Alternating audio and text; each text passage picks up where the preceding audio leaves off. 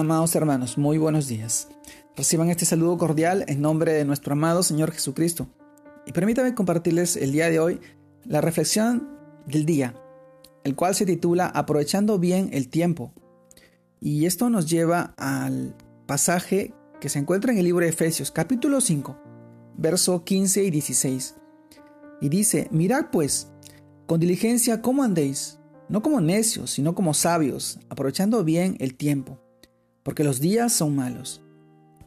El título de día, aprovechando bien el tiempo.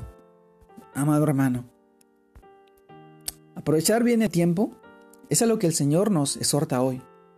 En muchas ocasiones nos levantamos con afán y decimos que no alcanzamos a tener nuestro tiempo con Dios, porque sé que nos eh, hizo tarde o entonces mejor lo aplazamos para la noche. Pero si hacemos memoria, honestamente, de nuestra productividad de, estos días, nos damos cuenta que de que fue entre baja y media. Y es, y es que el disponer a realizar eh, las actividades que tenemos planeadas para el día, sin la sabiduría, la paz y la dirección de nuestro Padre Celestial, nuestro Señor, es como salir sin antes desayunar. Con seguridad vamos a sentir eh, un faltante importante para poder cumplir satisfactoriamente todas nuestras tareas. Es entonces el primer paso para aprovechar bien el tiempo cada día. Sin duda en que nuestra primera actividad sea ir a la presencia de Dios, a encomendarle todas nuestras cargas, nuestros pensamientos, para que Él se encargue de enderezar nuestros pasos. Esto es parte de su palabra y lo encontramos en Proverbios capítulo 16, verso 6. Amado hermano, por lo demás, en el capítulo 5 del libro de Efesios nos habla acerca de algunas obras que verdaderamente nos edifican. ¿Y de qué obras? Que definitivamente participan en ellas. Una es, eh, son perder el tiempo. Los versículos 3 y 4 nos dicen, pero, pero eh, fornicación y toda inmundicia o avaricia, ni aun se nombre entre vosotros, como conviene a santos, ni palabras deshonestas, ni necedades, ni trufanerías, que no convienen, sino antes bien acciones de gracias.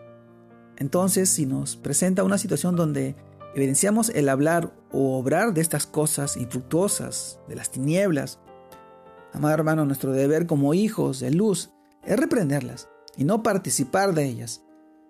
Nuestro actuar debe ser en el fruto del Espíritu, que es toda bondad, justicia y verdad, comprobando siempre lo que a Dios le agrada para que esto, nuestro llamado principal a cambio de, de embriagarnos con vino, es llevarnos al Espíritu Santo y a través de la palabra de Dios. Hablando de todo tiempo con salmos, con himnos, con cánticos espirituales, hablando al Señor en nuestros corazones, dando siempre las gracias a Dios por todo, en el nombre santo y poderoso de nuestro amado Señor Jesucristo. Amado hermano, podemos resumir entonces que para aprovechar bien el tiempo, es necesario comenzar el día dando prioridad a nuestra comunión con Dios para ser llenos de su Espíritu y así poder actuar sabiamente durante el resto del día y de la jornada.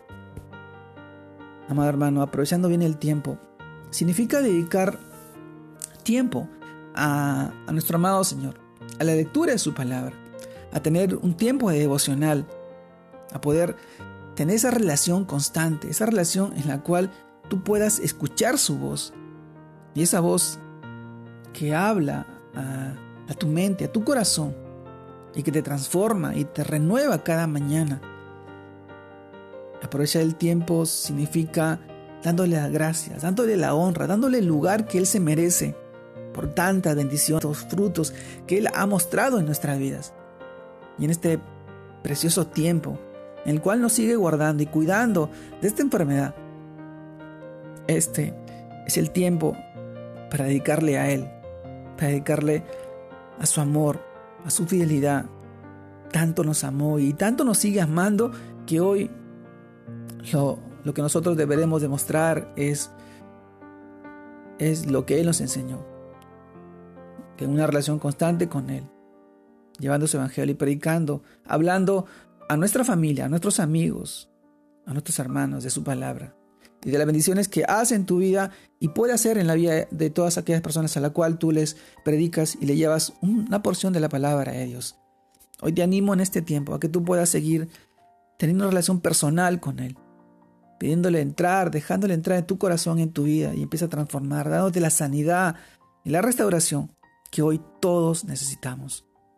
Te mando un fuerte abrazo. Dios te guarde y te bendiga en este tiempo, en este día, en este domingo familiar que tú vas a pasar al lado de tu familia, cuidándolos, protegiéndoles, hablándoles del mensaje de salvación, de la palabra de Dios y de la fortaleza que es en tu vida y en la vida de todos tus seres queridos. Te mando un fuerte abrazo. Dios te guarde y te bendiga. Saludos a todos mis hermanos. Bendiciones.